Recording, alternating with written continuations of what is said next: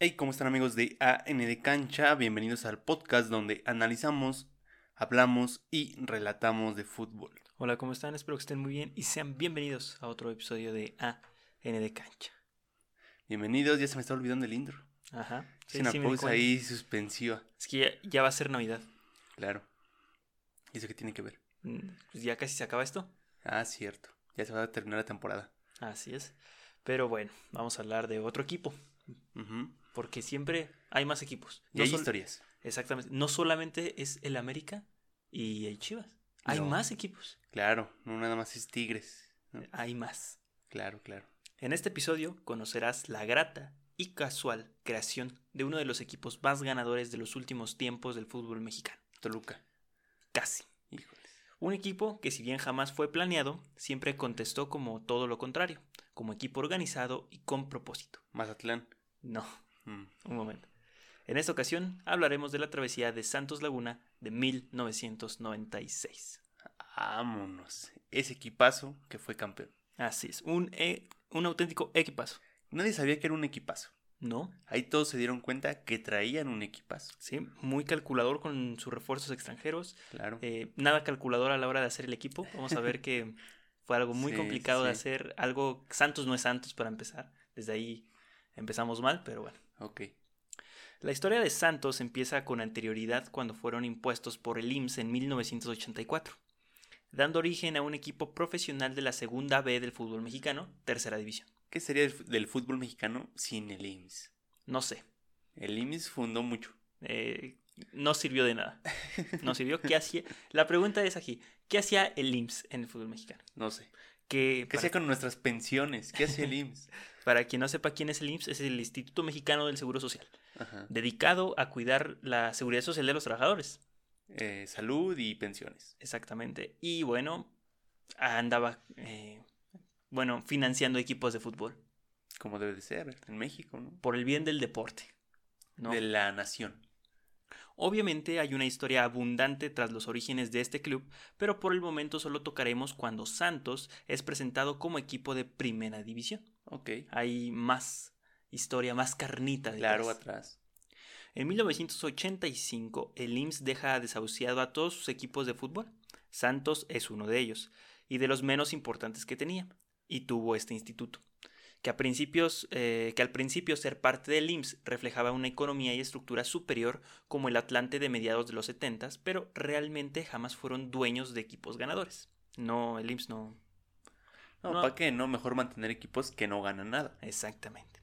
En 1985, Abu Said Ríos, político y empresario distinguido de Torreón, junto con el ingeniero Salvador Necochea, terminan de comprar al equipo, por decirlo de alguna manera, ya que estos dos en 1983-84, en esa temporada, en la primera temporada del equipo en la segunda B, ofrecen el Estadio Moctezuma como sede del equipo. El Estadio Moctezuma. Es el Estadio Corona, De, ah, pues de la cervecería, ¿no? anteriormente llamado eh, Estadio Moctezuma. Ok. como un intento de resolver la problemática de infraestructura que había en Tlaxcala. Una vez que por problemas financieros el IMSS se retira del fútbol, no había mejores manos en Torreón que las de estos dos ya antes mencionados para poder hacerse cargo del equipo.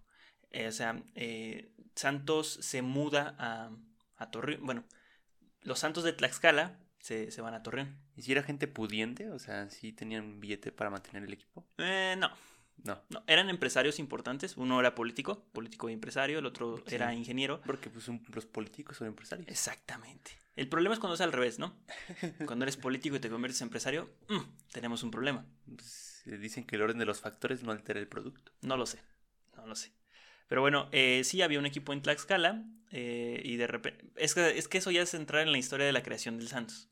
Ok. Entonces tampoco vale abundar mucho en el tema, pero sí, un equipo de Tlaxcala, una franquicia, se mudó a, a Coahuila. Tlaxcala sí existe. Exactamente, como el hashtag de los Sí, coyotes de. Tlaxcala.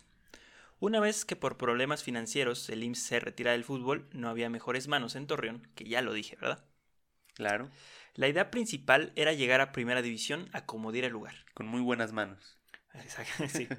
Pero por el momento, en 1985, no se podían dar ese lujo de comprar una franquicia de primera división, aunque ese era el propósito. Ya establecidos en la segunda A tras un meteórico ascenso de la segunda B, ascendieron a la, a la segunda segunda, vaya, lucharon por ganarse un lugar deportivamente en la primera división, cosa que jamás consiguieron. Su última temporada, la 87-88, fue una de las mejores actuaciones, pero igualmente no se pudieron consagrar. Eso me recuerda a muchos equipos. Muchísimos, ¿verdad? Eh, hay uno verde en estos momentos que se llama Ju- Juárez. Los Bravos de Juárez. Los. Bravos de Juárez me recuerdan un poco, Sí. ¿no? Ajá. Es ese equipo que siempre estaba en la eliminatoria y nunca ascendió. No, no podía. Se le atravesaba Maradona. Curioso.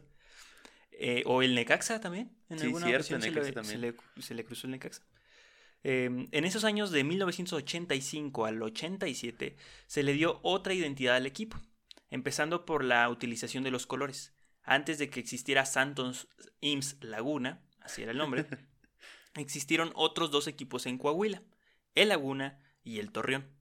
La Laguna jugaba con verde y blanco en el uniforme y Torreón jugaba en color blanco ah, ok. auténtico.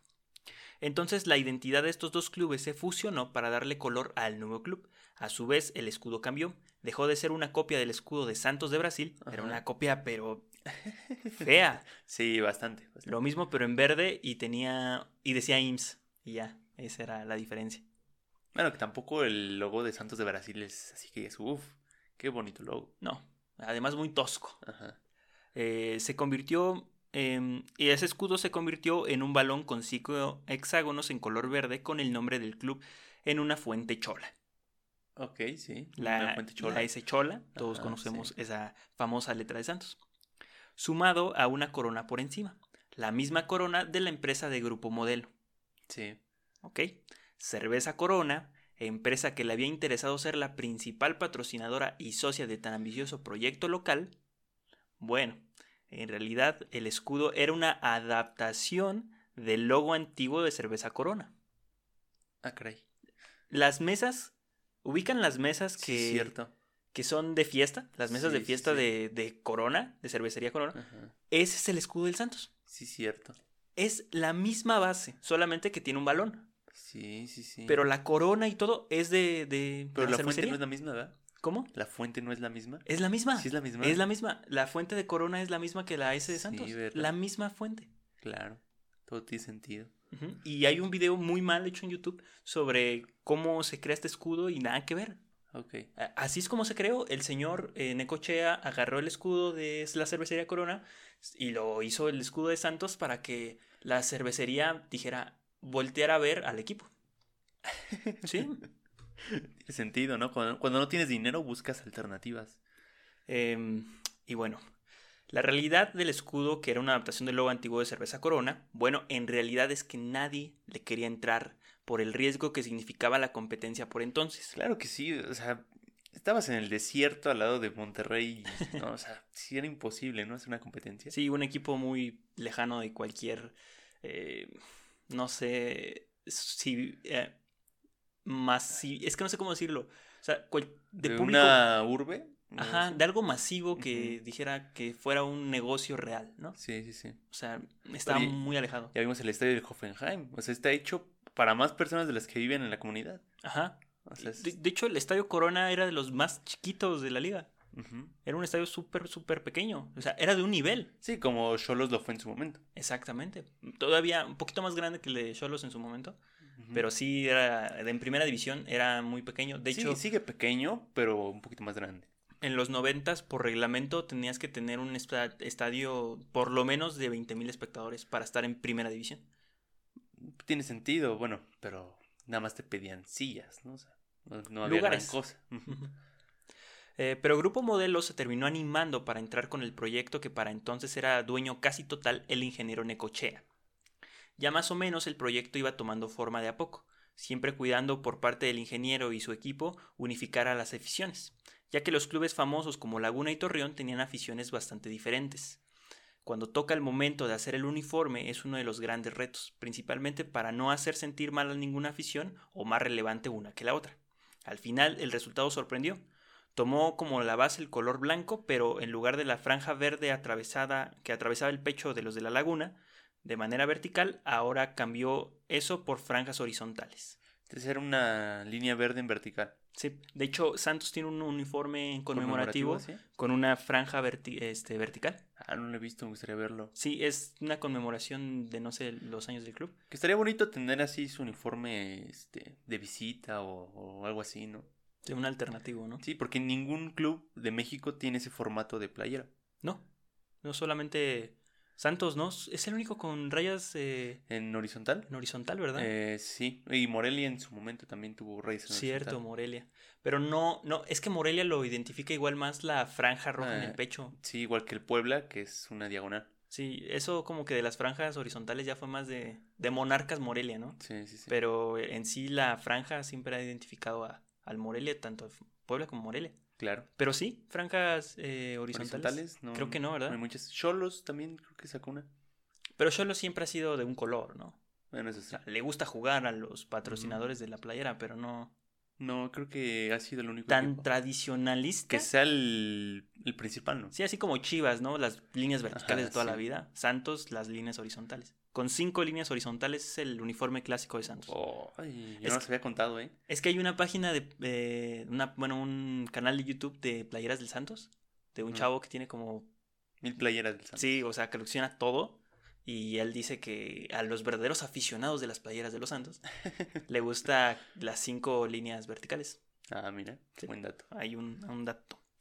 Eh, entonces, em, así se genera una nueva identidad compartida con esos dos equipos del pasado.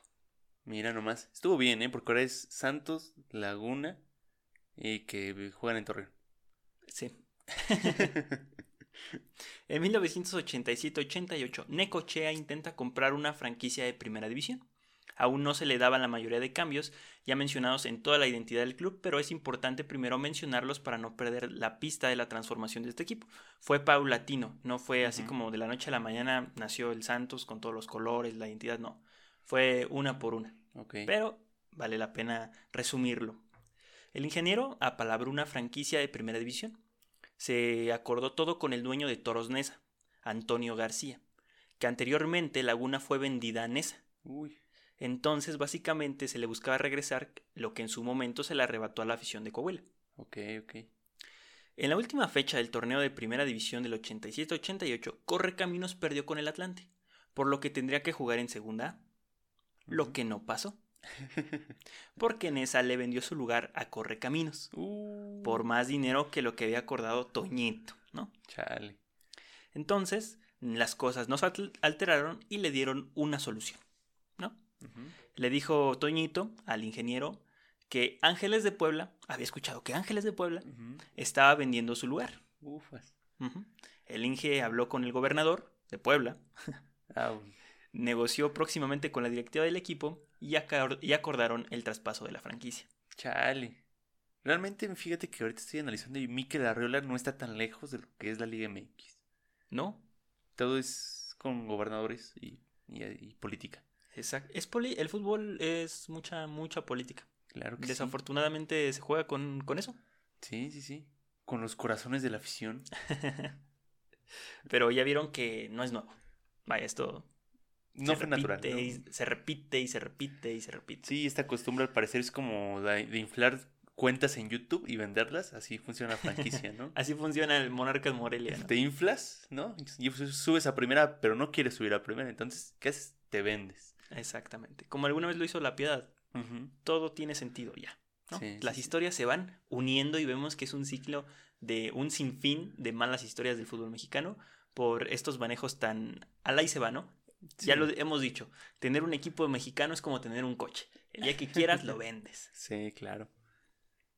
Lo complicado era ponerle nombre. Se pen- en la nueva franquicia, ¿no? No puedes usar el mismo nombre, tienes que cambiarle. ¿Cierto? Eh, se pensaba ponerle Santos Ángeles o algo así. Todo mal, ¿no? Santos Ángeles, que es, este, ¿cómo se llama? Este, red- Redundante. redundante, sí. Al final no le movieron, terminándose, eh, terminando llamándose Club Santos Laguna. Eso. Y desde ahí se llaman así, desde ese nombre. momento. No hay una razón correcta del nombre, solo que era el que le gustaba más al dueño. Sí. En ese momento y para la temporada 88-89 nacía un nuevo equipo, con sede en el Estadio Moctezuma, renombrado por la misma cervecería en 1986 como Estadio Corona, un estadio que fue fundamental para el desarrollo del fútbol profesional en Coahuila y el desarrollo del Club Santos Laguna. Vámonos. Ahí empieza la gran historia de lo que es Santos. Ahí, ahí empieza en ese momento que Puebla dice, adiós mi equipo, lo mando para allá, otra vez. Acuérdense que Santos jamás, o sea, sí. eran un equipo, pero era de Tlaxcala y después fueron al vecino de Tlaxcala, que es Puebla, y se llevaron el equipo, aguas. Aguas con Santos. pero Puebla ya tenía bastantes equipos, ¿no? O sea, estaba Puebla, estaba Los Ángeles y estaba la UAP. La UAP, esa fue después, creo. No, tiene, no tenía mucho la UAP. ¿No? No, creo que no. Creo que es de los ochentas, por ahí. Pues casi. Eh, ah, cierto. Sí, tienes razón. Creo que sí choca. Eh, ya con la cervecería metida hasta en la sopa, porque era como de el principal inversionista y así. Para principios de los noventas, años después, se hizo con el equipo, que le ayudó como empresa a darle una imagen positiva ante la localidad. O sea, era el equipo de la cervecería, pero para los de ahí, ¿no? O sea, sí, sí como que sí una imagen positiva, vaya. No, y era un negociazo, ¿no? Porque pues ahora sí que ibas ibas a envenenar a tus aficionados, ¿no? sí, sí, sí, calor, fútbol, cervezas, no hay mejor negocio, ¿no? Lo mejor del mundo. Entonces, apostando por algo realmente muy poco rentable. Su estadio era uno de los más pequeños de la Liga Mexicana, el pago de los derechos de televisión era muy pobre por ser un equipo de la provincia y sin mucho que ofrecer deportivamente. Era un equipo que acaba de ascender. Se acaba de crear. Sí, todo muy repentino. Entonces, ¿quién iba a apostar por ti? La decisión de la venta a Grupo Modelo por parte del ingeniero nace de ver lo poco competitivo que sería el equipo con el presupuesto que él y su grupo de socios podían aportar. Es por eso que él se lo ofrece a la cervecería. Vámonos. además se llevó una tajada, ¿no? Se vendió, ¿no? Prácticamente. Sí. Cuando la cervecería se hace con el control del equipo, llega la primera era dorada de los guerreros. Como toda época dorada, tiene sus tropiezos, que más que fracasos son lecciones para mejorar como equipo, y eso fue lo que pasó con Santos. Solo cinco temporadas después de su aparición en la primera división, formó un equipo competitivo, conformado principalmente por Antonio el Turco Amput, mediocampista argentino que de buena trayectoria en un país que incluso llegó eh, aquí, aquí. ¿Qué pasó? No sé, ¿qué escribí aquí? ¿Qué pasó con el turco? Eh? Ah, ok. El turco, Amput, llegó a jugar con Boca Juniors. Aquí es cuando vamos con el dato curioso, ¿no? En Argentina, toda persona con apellido de origen árabe se le nombra turco. O si tienes apellido ruso o yugoslavo, te nombran polaco. Esto a causa de la migración al país sudamericano. Ok, ok. El polaco Meléndez no es polaco, chavos. No era polaco. Todo tiene sentido. También hay rusos, ¿no? O sea, les dicen también rusos. Ajá, el ruso, sí. Sí, sí, sí. ¿Cómo se apellida el ruso? Barilovsky. Ah, cierto, Barilovsky. Sí. Eh, buen apellido, ¿eh? Pero, o sea, también los turcos se pasan de lanza. Por ejemplo, Mohamed, todavía su hijo le puso Sahir, ¿no? Y chance ya nada que ver con los turcos. el turco no, mira, de turco tiene lo que yo tengo de ruso, ¿no? O sea, nada. llegó para la segunda vuelta del torneo 92-93, porque a Santos todavía le tocó jugar los torneos de, de veras, o sea, los largos. También había otro medio argentino, Héctor Adomaitis, campeón del fútbol chileno con Colo Colo. Daniel el Travieso Guzmán, seleccionado nacional, era otro de los referentes, jugadorazo con Santos. Richard Zambrano, delantero chileno, un trotacanchas y que no y como no podía faltar, un jugador brasileño. el defensor Wagner de Sousa. no, no, escucho muy habilidoso. no. Oye, era central y lo pusieron de lateral al tipo. ¿Cómo sufrían los partidos? No, un Salcedo, ¿no? Sí, así es. Chale. Es que el profe jugaba con cuatro atrás. Con cuatro centrales. Ah, no manches. Sí, sí, sí. No, está fuerte. ¿eh? Pero eso fue después. Ahorita todavía no, no llegaba ese eh, novedoso método de defensa. Estos cinco jugadores fueron los grandes refuerzos de los guerreros que juntos le hicieron frente al torneo 93-94. Los resultados durante las 38 largas jornadas mejoraron notablemente, al conseguir 15 victorias, 14 empates y solo 9 derrotas. Más o menos. Mm, estos tres. La tarde del 17 de abril de 1994 es histórica, pues ese domingo Santos jugó su primer partido de, liguilla en el Estadio Corona contra los Zorros del Atlas, de nada más y nada menos que de Marcelo Bielsa. Ah, caray. La afición abarrotó el estadio, El resultado fue de triunfo para los laguneros y significó el pase a la semifinal de esa temporada. Pobre Atlas. Se enfrenta contra todos y todo es tragedia en el Atlas. sí. ¿no? El sonoro, al sonoro grito de Santos, Santos, Santos. Los seguidores tomaron las calles de Torreón. Porque Torreón ¿Hay calles en Torreón? era lo único que tenía, ¿no? Están como San Luis, ¿no? El único entretenimiento era el fútbol y, sí, sí, sí. y cuando hay fútbol, pues la gente se vuelve loca. Después de, bueno, en ese entonces, en ese entonces, ya entonces, ahorita sí, es diferente, es diferente. Hay dos calles, ¿no? Y dos estadios. Después de dejar en el camino Atlas y de salir avante en la semifinal, en el duelo ante Diablos Rojos de Toluca, ojo, con todo y su goleador José Manuel Abundis y el gran ex estandarte mexicano Marcelino Bernal, Santos Laguna se perfilaba la primera final en su poca historia, su primera liguilla y primera final. Sí, está fuerte eso. El contrincante en la final fue el Tecos de la Universidad Autónoma de Guadalajara, que tenía en sus líneas a un temido y certero goleador, el brasileño Osmar la Pantera Negra Donizete. Ah, ya para que digan la pantera, es porque eres como el Puma Gigliotti. El Puma, claro. Sí, la Pantera eh, ahí andaba. La verdad no, no he visto cómo juega la Pantera. Algún tema, algún día tomaremos el tema de Tecos, De y- dirigidos por este Bucetich. cierto. Pues Etich, pues, ¿a qué hora, en qué edad empezó a dirigir? ¿O se congeló en un momento y volvió a dirigir? ¿O Y qué? ahorita ya tiene 60 años. No manches. Sí, ya. Pero, Pero- como que el señor sí le aplica el filtro, ¿no? Este de que te hace viejito. O sea, tú lo ves y sí, sí está igual. Sí, siempre fue viejito. Ujú. Eh, el, el Estadio Corona fue testigo de la primera gran final, la final de ida. El partido de ida se perdió por marcador de 1 a 0. Ok. Posteriormente, en la vuelta en Zapopan, Jalisco, Santos saltó a la cancha con un cuadro de lujo. Adrián Marmolejo, José Antonio Alcántara, Felipe de Jesús Amezcua, Barner de Sousa, Jesús Gómez, Ramón Ramírez, Vamos. Daniel Guzmán, Héctor Adomaiti, Richard Híjoles, Zambrano. Antonio Amput y Diego Silva fueron los que jugaron en aquel partido. La noche del 30 de abril de 1994, tras disputar una final pareja dura, polémica y ríspida, Santos Laguna, con un desafortunado autogol por parte de Jesús Gómez, se quedó con el subcampeonato al caer 2 a 1. Chale. ¿No? Qué, feo es perder por un autogol. Sí, perder es feo, ahora por un autogol, más. Más, más. Para la temporada 94-95 se dio la salida de Ramón Ramírez al Guadalajara. O sea, el Ajá. máximo estandarte que tenían en el equipo mexicano se fue. Pedro García fue destituido, el entrenador. Martín Ibarreche se hizo cargo con- por poco tiempo hasta que llegó Miguel Ángel López, que fue eliminado en cuartos de final. Santos estaba ya en posiciones de privilegio gracias a su fútbol. Los temas del descenso cada vez se alejaban más porque ah, Hay que- empezaron hay que, tratarlos. empezaron con problemas de poder descender, incluso comprando la franquicia tenían que pelear por el no descenso. Entonces eh, se alejaron esos problemas y como común de- denominador desde que Santos ascendió en el 88-89. Otra de las cosas importantes era su cancha, un lugar conocido como la Casa del Dolor Ajeno, Ah, cara, ¿por qué? Eh, porque dadas las condiciones climatológicas del lugar, era prácticamente imposible ganar en esa cancha de visita. Y si a eso le sumamos la cercanía de unas gradas abarrotadas cada 15 días, la presión al rival era inminente. Jugaban los domingos a las 4 de la tarde casi en el desierto. No, sé, manches. no sé. Eso, mira, No, y Es pones peligroso. al- Te riegas mientras estás viendo el partido, yo creo, porque no, no aguantas, o sea, ¿cómo? no. Y no había pausa de rehidratación. Aquí no hacemos eso. Y esos no se quejaban como los de ahorita, ¿no? No se tiraban y hacían berrinches. Y bueno, esa era la magia de la cancha de- del Estadio Corona. Oh, cuál magia, hijo de la madre.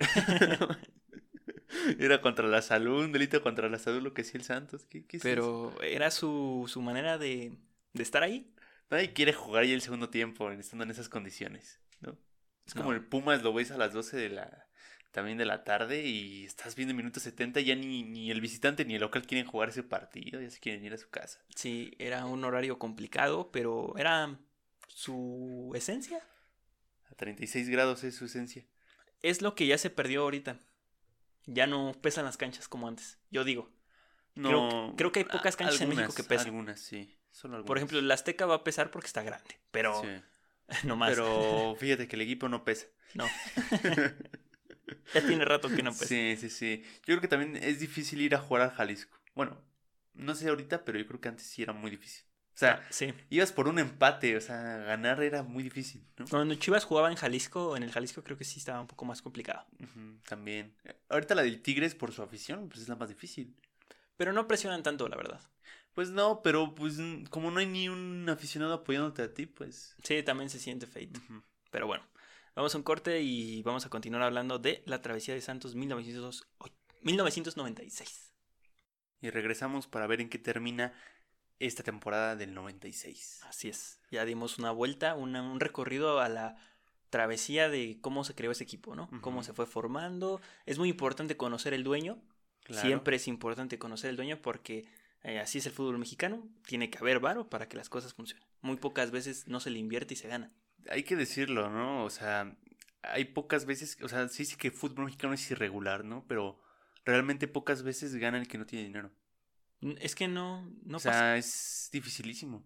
A menos que te llames Pumas. Exactamente. Pero siempre ha sido así. Sí. Eh, para la temporada 96-97, el formato cambió por decisión de la Federación Mexicana de Fútbol, dando un salto de un formato anual a uno semestral, también con liguilla.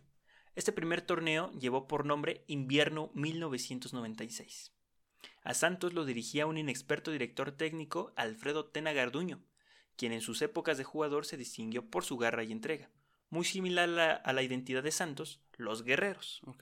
El señor no, sabía, no había ganado nada como entrenador, pero como jugador estaba acostumbrado a sobresalir. Defensor de las Águilas del América, estaba acostumbrado a la presión y las finales. Vámonos. Lo inflaste mucho, ¿no? Lo inflaste mucho. Es que no era un buen director técnico, pero era, fue un buen jugador. Claro, y bastantes hay de esos. Eh, el plantel, bueno, es que sí fue, al final terminó siendo un buen director técnico, pero no venía con el cartel de que iba a darle un título bueno. a Santos. Sí, eso O sea, sí. no era ese direct- no era el director técnico en ese momento para eso. Sí, no era el ideal. El plantel que dirigía el Capitán Furia estaba, desta- estaba destacado por, los, por más jugadores mexicanos que los jugadores extranjeros. Solo contaba con tres extranjeros de calidad de titular.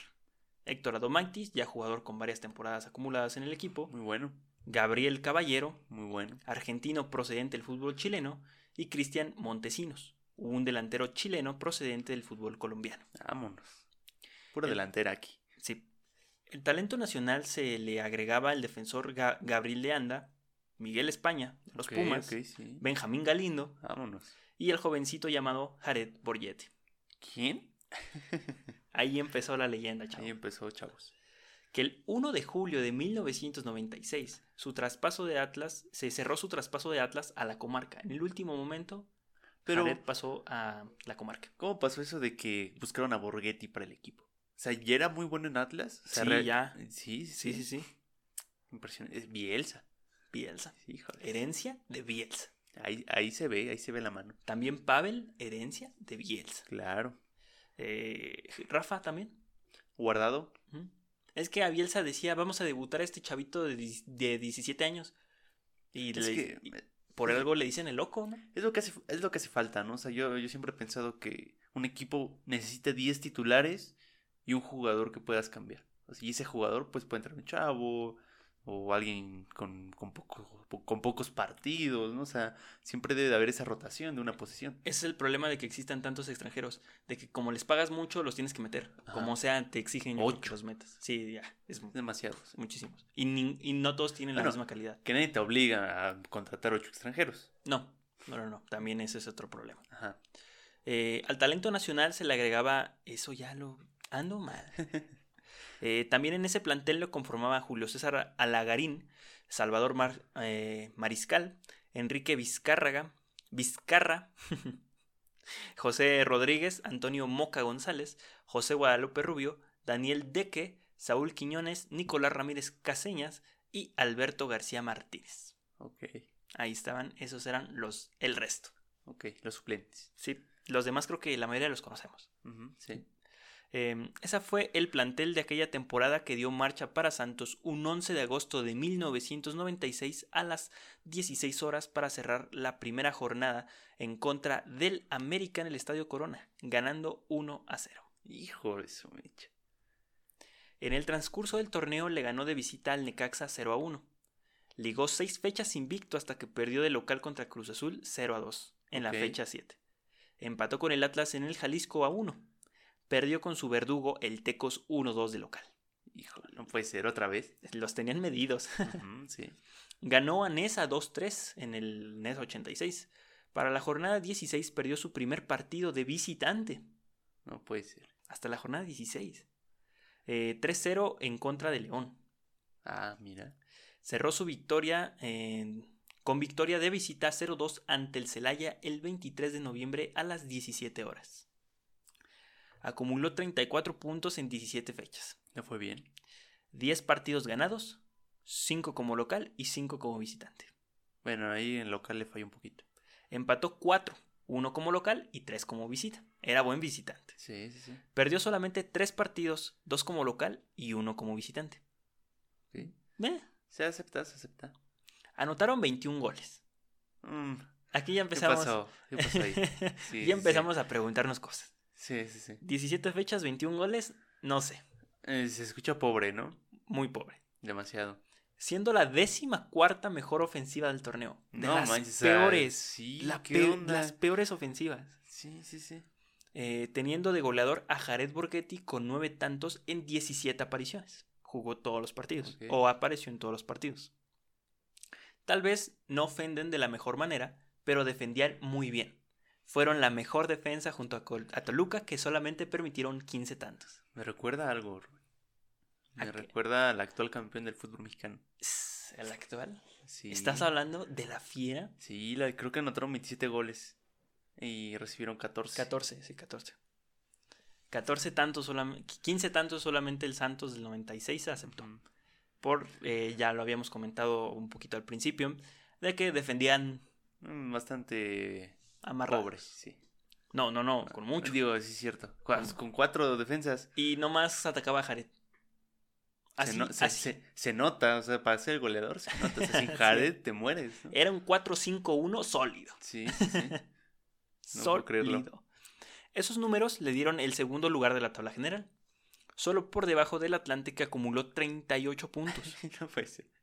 Pero la mejor ofensiva fue la de Chivas con 33 goles a favor. ¿Te das cuenta de esto? Los equipos del IMSS iban en primero y segundo. Ah, sí, cierto. qué, qué raro. Y sin el IMSS. Chale. La liguilla empezó para Santos un 4 de diciembre a las 8.45 pm en el Estadio Jalisco, en contra del Atlas. Vámonos, otra vez. En el primer tiempo, Jared Borgetti anotó al 26, pero en los últimos minutos del segundo tiempo, el uruguayo La Rosa empató el partido para dejar en en suspenso la serie. Muy buen partido de fútbol, ¿eh? Muy buen partido de fútbol. La vuelta en el Estadio Corona a las 4 a las 16 horas del 8 de diciembre. El partido comenzó y no hubo mucha diferencia entre el partido de ida. Solo se cambiaron los papeles. Ahora el Santos como local le tocó proponer una propuesta a medias, ya que con el gol de visita estaban del otro lado. No, y con sus cuatro defensas y su línea de cinco también estaban del otro lado de su cancha, ¿no? O Sí. sea, Era vertical, pero poco claro. Y justo en ese momento de poca lucidez que tuvo el Atlas, se viene una descolgada que cuando iba por el borde del área de la, de la banda izquierda, tras una falta del central de la academia, marcan penal al 35, que festejó todo el estadio por la simple marcación, como si fuera un gol. Benjamín Galindo tomó el balón y pateó a la izquierda inferior de la portería de Cabuto, que muy apenas roza el balón que pegó en el poste para luego meterse en la portería rival. híjoles, dramático. Sí. Con un periódico le pegó. Sí, le pegó mal. Fuerte, pero mal. Santos 2, Atlas 1 en global. Poco les duró la ventaja cuando dos jugadas después y un tiro de esquina de la banda izquierda atlista se vino el gol de Pedro Mora que se levantó para buscar el balón a primer poste y clavarla al mismo. Un golazo. Híjoles. Un auténtico golazo. Para el segundo tiempo, Atlas seguía buscando un gol más que facilitara el resto del partido, mientras que Santos esperaba con un solo hombre arriba. No, man, pues es que sí, le, le hacían un gol a Santos y se iba a la jodida. o sea. Jared, al 59, casó el error de los centrales No. del Atlas, de su ex equipo, para quedar mano a mano ante Cabuto, que con una salida muy precaria, hay que decirlo, dejó su primer poste sin cobertura, justo donde Jared clavó su segundo gol de la serie. Vámonos. No, pobrecitos. Atlas necesitaba desempatar el partido porque el gol de visita no favorecía. En situación de empate, el equipo con mejor posición era quien pasaba. El partido ya no tenía orden. Iban de un área a la otra. Santos siempre defendió mejor y su condición de local se hizo pesar ante el arbitraje de Armando Archundia. Y en otra descolgada de Jared, mete un gol, el segundo gol del partido y el tercero de él en la serie contra Atlas para pasar definitivamente a la semifinal. Chale, sepultó su equipo. Sí. Fue buena decisión. Chance si Jared se quedaba, Atlas era campeón esa temporada.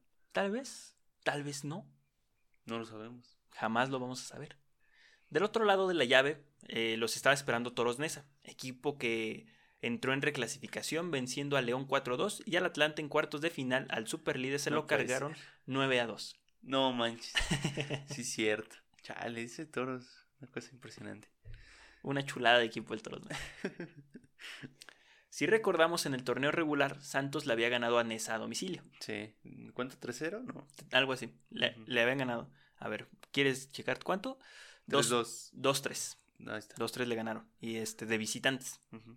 La semifinal comenzó el 11 de diciembre otra vez a las 16 horas, pero ahora en el estadio NES 86. Y con dos goles repentinos, uno al 56 y otro al 58 por parte de los mediocampistas Adomaitis y Caballero, Santos se llevó la ventaja a la comarca. Ok. En la vuelta las cosas estaban resueltas tras un hack trick de Borghetti y un pobre, una pobre respuesta de dos goles del conjunto mexiquense. Santos estaba en la gran final nuevamente. No manches. Sí. Sí, híjole. Es que también le tocó por equipo salado, ¿no? Al Santos. El Atlas y el Nesa. sí. O sea, La diferencia con la final pasada era que ahora les tocaba cerrar en su casa. Con la salida del Atlante, ahora ellos eran los eh, líderes de la competencia. Sí, sí, sí. Y ya con la Santosmanía, en pleno apogeo, los guerreros se preparaban para enfrentar al Necaxa, considerado el equipo de la década. Y todavía no acababa, Vámonos. que venía de ganarle una final al Cruz Azul de Hermosillo. Que qué equipazo traía el Necaxa. Sí, trae un equipazo. Y la otra final al Celaya de Butragueño y compañía. Que ya hablamos de Butragueño. Claro. El primer partido se jugó el 19 de diciembre a las 8.45 en el Estadio Azteca. Con asistencia, mejor que a lo mostrado en toda la temporada, porque nadie iba a ver jugar al Necaxa, curiosamente. y con un partido muy controlado por parte de Necaxa, que jugó su tercera final de manera consecutiva, Alberto García Aspe anotó el primero y único gol del encuentro hasta el minuto 77. Ujú. Con gran suerte porque Galindo desvió el balón que sí tenía dirección de portería, pero no de gol. Ok. Los rayos se iban con la ventaja al hogar del dolor ajeno. Híjoles. Peligroso. Claro. ¿36 grados? Hijo de la madre. No estaban a tanto ese día, ¿No? 24. Bueno. Pero ahí no corre el aire. No. No, no, no. Y el sol está fuerte, o sea, Eso también. no hay nubes. No. Eh, Es un desierto. Sí. Pueden, si pueden ver im- imágenes del viejo Estadio Corona, incluso del actual Estadio Corona, eh, vean una imagen desde el cielo y vean como de un lado está el estadio y del otro lado está el desierto. Sí, no hay nada. ¿No? Está Ahí se acaba la civilización. sí, tal cual. La derrota fue dolorosa para. Ay, ya me estoy adelantando, ¿eh? Hijo, ¿qué? ¿Quién ¿Qué? perdió? ¿Cómo que perdió? Espera, tranquilos. ah, sí, claro, la derrota fue dolorosa para los albiverdes. Perdieron el de ida, claro. Ah, sí. Ya cambiando la historia. ¿Qué, qué- qué estoy diciendo? Ah, ¿qué? Sí ganó. de- ¿Cómo que ganó el Necaxa? Sí, sí, sí. Pero dejaba la puerta abierta para una remontada, la cual tendría como escenario un abarrotado Estadio Corona. Con mucha cheve, ¿no? Claro. Como la final fue a dos días de la Navidad, no faltó el ingenioso que se vistió de Santa Claus de color verde. Ok, sí. Sí, con ese calor y vestirte de Santa Claus, estás algo enfermo. Es valiente. También la playera de Ava Sport fue sustituida por una de Corona Sport, que era una calca. Sí. ¿Qué? Otro dato. No terminaron con la misma playera que empezaron el campeonato. ¿Estaba permitido eso? Eh, Al parecer sí. sí, sí, sí. Totalmente. O sea, Qué raro. Ava Sport diseñó una playera que jamás utilizó Santos con su logo, sino lo hizo con el logo de una marca de Corona de, deportiva. Una cosa súper extraña. Yo creo que lo hicieron en colaboración. Otro dato, la playera que de Santos de, que trae Leonardo DiCaprio es real, no es fake. Ok. Es real y es la playera del campeonato. Híjole. Bueno, que en sí no es del campeonato porque es ABA. Pero sí fue la misma que De la temporada del campeonato. Ujú. Ujú, Ok. Entonces, sí es real esa foto. Ok, ok. Y no le va al Santos. ¿A quién le va? No sé. Ok. Entonces vamos a pasar con las alineaciones de ese día. En la portería, eh, mm, José Miguel. Estaba loco ese tipo. ¿Por qué? Estaba loco, tenía una playera de. eh, Una. mm, Sí, una playera como de un tigre. Ujú. Era, ese era su uniforme. Y, Un cobertor. Ajá, y cuando salía y como que el delantero lo quería fintar, le tiraba una patada al aire. ¿Por qué? Porque respeta mi espacio. Ah, caray, caray, ¿qué- Sí, ¿cómo? Sí, sí, o sea, si tú le llegabas como delantero acá a, Ajá. pues a cargarlo, el tipo se Tiraba ponía una- bastante mal. Ah, ok, ok. Sí, sí, sí. Ya te andaba tirando, te fintaba que te iba a tirar unas patadas. Oye, haces eso y es falta, ¿no? Ah, nah. Ok. Eh, en la defensa estaba Barner de Sousa, Francisco Gabriel de Anda, Guadalupe Rubio, Pedro Muñoz y Nicolás Ramírez. Era una línea de 5-4 rara, ¿no? Eh, en la media cancha estaba Benjamín Galindo, Miguel España, Adomaitis y Gabriel Caballero.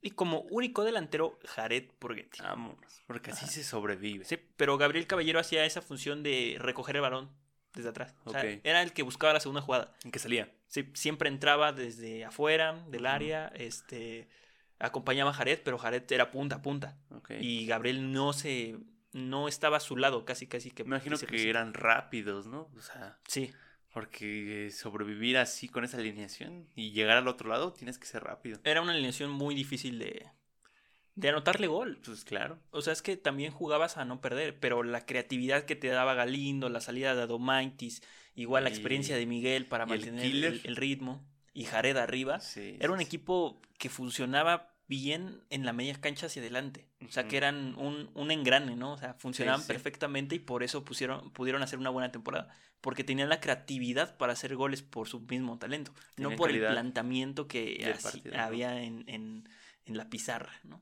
No, pues la pizarra decía, vamos a empatar, chavos. Sí, y habían, jugaban con cuatro centrales naturales, cinco medios y un delantero. Hijo de la madre. Ok, ¿y el Necaxa? El Necaxa jugó con un 4-3-3 de la puente. Más ofensivo, ¿eh? Sí, eh, Nicolás Navarro eh, el portero, y Gadera, Vilchis, Becerril y Jara en la defensa, Esquivel, Aguinaga y Aspe en la media cancha, y en la delantera Peláez, el matador y el ratón Zárate que dio un partidazo. No, pues qué equipazo también. Sí, no, el ratón era muy bueno, ¿eh? Peláez anotó un gol desde media cancha. Sí, casi desde media cancha se anotó un gol. Es un perro también Peláez, ¿no? O sea, un- dos equipazos, dos equipazos. También este Aspe dio muy buenos partidos. Es que Aspe era impresionante. Agarraba, le daban el balón y el tipo no volteaba, el tipo le tiraba. venga, ¡pam! Y hasta Ah. le di el micrófono. Efectos especiales. Y sí, así jugaba este Aspe. Aspe. Sí hacía la diferencia. O sea, tú- si tú ves un partido de Aspe y después ves un partido sin Aspe, sí se ve la diferencia. Sí, es, es omnipresente ese señor, ¿no? Sí, sí, Porque sí. está en todos lados. Claro. Sale en todo. Como Fernandito Navarro. Claro. Eh, en punto de las 16 horas a 24 grados, Arturo Viricio Carter hizo sonar su silbato para iniciar el partido y 35 minutos más tarde empezó en júbilo, estalló, explotó en júbilo la grada albiverde gracias a un cabezazo del capitán Francisco Gabriel de Anda que empató el marcador global. Vámonos temprano. Empezaría entonces un, un inolvidable huracán de emociones que llevó a los laguneros del júbilo al llanto. No. Gran pared de Barnier de Sousa y Caballero que definió el entonces argentino, que después se hizo mexicano, no hay que olvidarnos de eso, que puso la ventaja para los locales. Un jugadón, rapidísimo, algo que Santos en su vida había hecho, le salió espectacular. Una pared adentro del área. O sea, ya está. Sí, sí. Otro nivel, ¿no? De, de esas jugadas que no le, no le crees. El central le fue a poner una pared, Sí, ¿no? Desde ahí dices, ¿qué está pasando? ¿Qué, qué pasó aquí? Eh, entonces, pero eh, un golazo de Peláez empató el global y enmudeció al estadio. Se escucha, bueno, de hecho no se escucha. ¿Se escucha? Sí, no se escucha. No se escucha. No se escuchaba el estadio, se cayó, Ok. se enmudeció. Eso sí, las mentadas estaban de avaro, ¿eh? Ya que regresando del descanso, el matador de Palomita adelantó a los rayos al tricampeonato. Le dieron la vuelta al partido. Vámonos, pura voltereta aquí. Sí. Realmente poco tiempo pasó para que otra vez Caballero pusiera el 3 a 3 global. Híjoles. Jared le puso una asistencia con la cabeza Ah, o Caballero. sea, Jared caminaba con la cabeza. Jared. Pero Caballero ese partido falló dos clarísimas. Metió las más difíciles. Chale. Y ya te iba a decir, no, caballero, ahí hizo un partidazo. no, hizo un buen partido, pero también falló. O sea, si no hubiese tenido tantas oportunidades generadas por sus mismos compañeros, eh, hubiese sido eh, más complicado el ritmo del partido. Corría el minuto 82, cuando Nicolás Ramírez tomó una pelota por la banda derecha. Héctor Adomaitis le hizo la pasada para acarrear la marca y permite levantar el centro preciso que remató Jared Borghetti, dejando una postal impresionante y el gol más importante en la historia del Club Lagunero. Y la única foto que existe de ese día. al parecer, sí. ¿Verdad que sí? Sí. No, no encuentro otro ángulo de ese partido. Siempre está en la misma foto. Sí. Pero algo estaba pasando en el otro lado de la cancha. Cuando Jared estaba festejando. ¿Qué pasó? Arturo Bricio estaba siendo acosado por medio cuadro necaxista. Peláez estaba tirado. le creo que le habían metido un rodillazo. Ok. El ratón Zárate estaba vuelto loco con el juez de línea. Híjoles, Bricio. Vamos a preguntarle a Bricio qué pasó ahí. Todo Necaxa reclamaba un fuera de lugar de Borghetti. Un fuera de lugar de casi un cuerpo entero. Sí era fuera de lugar. Sí era fuera de lugar. No pues. Muy, muy fuera de lugar. Lo más curioso es de que ese mismo bandera en el mismo partido este, Marcó una bien perra. El gol de Peláez, que es de media cancha, no lo señala Bricio al momento porque el, el bandera no la ve que entra el balón. Entonces, sí, así, se tiene que esperar que el portero saque el balón de adentro y lo mande al centro de la cancha para que el bandera marque que, el gol. Para que corra al centro de la cancha. Está muy ciego, ¿no? El bandera estaba muy nervioso ese día. Claro que sí. Estaba muy mal. Entonces sí, todo Necaxa reclamaba un fuera de lugar de Borghetti, un fuera de lugar de casi medio cuerpo, que no vio el abanderado. El ratón estaba tan enojado con el árbitro central que tras cruzar una palabra con Bricio, este lo expulsó. Ah, caray. Y aún así, el ratón agredió al silbate tomándolo del uniforme. Sí, okay. Como debe ser, ¿no? ¿Qué más me puede sacar? Agrediendo al árbitro, claro. A ver, sacate otra tarjeta. Si no es por el matador, que comenzó un diálogo mucho más moderado, no se sabe qué hubiese pasado con, con Arturo ok. Unos 10 minutos después del gol marcado al 82, el partido terminó y Santos, junto a su gente, levantó el título. Un robo. no, no, es la culpa de Santos. No, no es la culpa de Santos. El festejo se extendió por toda la ciudad. En los parabrisas de los coches se podía leer Santos te quiero más que a mi vieja o Adomaitis para presidente. Ok. Porque ese día estaban todos ahí estaba el, presidente municipal y el gobernador. Vámonos. Claro, cómo no. Aquí está Milana, ¿cómo no voy a estar aquí? Pero el nombre, o mejor dicho, el apellido que más resonaba antes y después del partido era el de Tena, el entrenador que hizo por primera vez campeón al Santos y que ganaba su primer título de liga. El Capi, ¿no? El Capi. Qué chido, qué chido. Y así Santos se convirtió en el primer campeón de torneos cortos. Ajá, sí. Fue la transición y es el primer campeón de los torneos cortos. El 23 de diciembre, Santos fue glorificado y se preparaban para el verano del 97, como campeón del fútbol mexicano. Con esto, Coahuila se convirtió por primera vez en un estado campeón de los Estados Unidos mexicanos. Vámonos.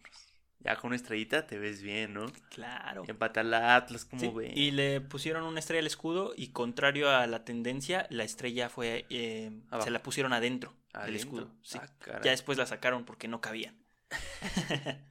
sí, literal. Está bien, está bien. Y así fue como eh, Santos se convirtió en campeón en 1996. Ah, qué chido. Y de ahí Santos se disparó, ¿eh? O sea, de los más ganadores últimamente. Sí de los equipos más ganadores, de los equipos con más presencia en liguillas, aunque sea en octavo, pero están ahí. Eh, un equipo con una esencia muy diferente al resto de la liga. Igualmente tiene un estadio muy particular. Este, muy buenas instalaciones, o sea, cada vez se mejora. Sí, y que después de que la cervecería fue vendida, este, y Orlegui se hizo con el control total de, de del equipo, pues las cosas han cambiado bastante, ¿no? Sí, con un dueño que no agrada tanto. No, un dueño que no cae bien, que caía bien cuando tenía su equipo y no se metía en otros asuntos, otros equipos, pero de repente dijo, hey, quiero tener tres equipos. Le entró la locura, claro. Señor, cálmese. Tranquilo. Así es. Y llegó una muy buena época, ¿no? Después vendría, vendría la, la tripleta, ¿no? Del Pony Ruiz, Bozo, Jared. Sí, sí, sí. Que por este lado Jared estaba solo y aún así era un crack. Ahora cuando le pones gente alrededor, No, pues se convierte crack. en el goleador histórico, Sí, ¿no? sí, sí. Así de fácil. Claro, sí, se armó un equipazo después de, de- de ahí, Santos siguió brillando. Sí, porque ya vieron que era rentable y duraron... era posible, ¿no? Decir, ya somos campeones. Y su estadio estaba pues viejo y feo, ¿no? Las sí, las cosas como son. Sí.